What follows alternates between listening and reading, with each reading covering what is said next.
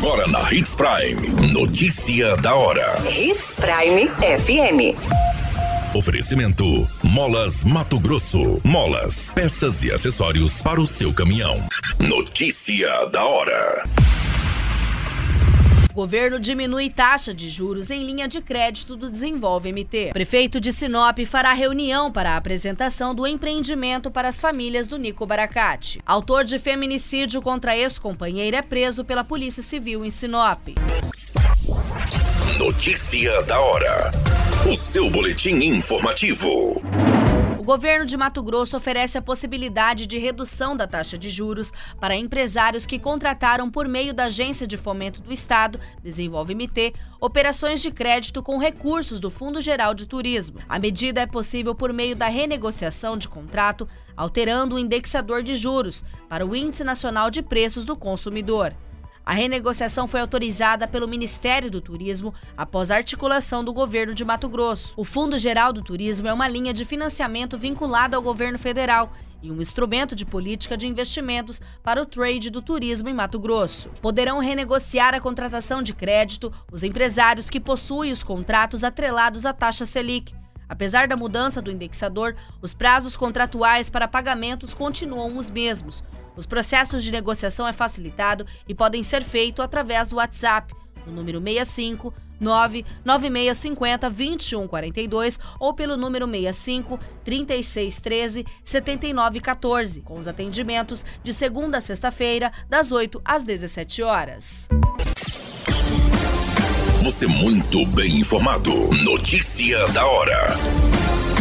Na Hits Prime FM. Após articular a retomada das obras do residencial Nico Baracate, o prefeito de Sinop, Roberto Dorner, anunciou o início da mobilização com as famílias selecionadas que serão beneficiadas com moradias próprias no empreendimento. Nesta quinta e sexta-feira, dia 25 e 26 de maio, será realizada a primeira reunião do projeto social destinados aos futuros moradores, um processo que é essencial e prepara as famílias para receberem as chaves dos apartamentos. Para viabilizar a conclusão do Nico Baracate, o prefeito garantiu o aporte financeiro necessário e acelerou a conclusão das obras de água e esgoto.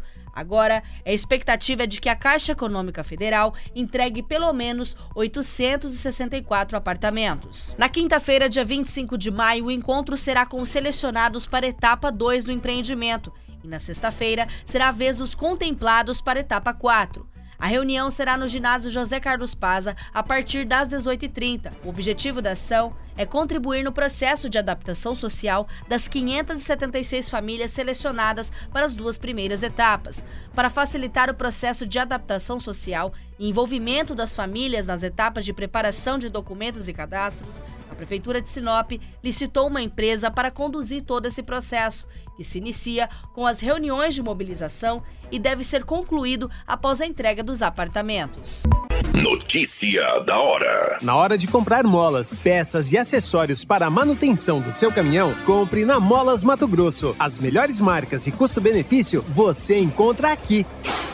Ligue 3515 9853 que a entrega mais rápida da cidade chega até você. Em Sinop, na rua Valdir Dorner, 666, setor industrial. Em todo o estado, peças e acessórios para o seu caminhão é com a Molas Mato Grosso. Unidades também em Várzea Grande e Cuiabá. Molas Mato Grosso. A notícia nunca para de acontecer e você precisa estar bem informado. Só aqui na Hits Prime. A Delegacia Especializada de Defesa da Mulher, Criança, Adolescente e Idoso de Sinop efetuou a prisão de um homem de 44 anos, investigado pelo homicídio qualificado em feminicídio de sua ex-namorada, Maria Helena Pereira dos Santos Rezende, de 47 anos. O crime ocorreu no dia 12 deste mês, durante uma festa em um bar, onde Maria Helena estava acompanhada por uma amiga.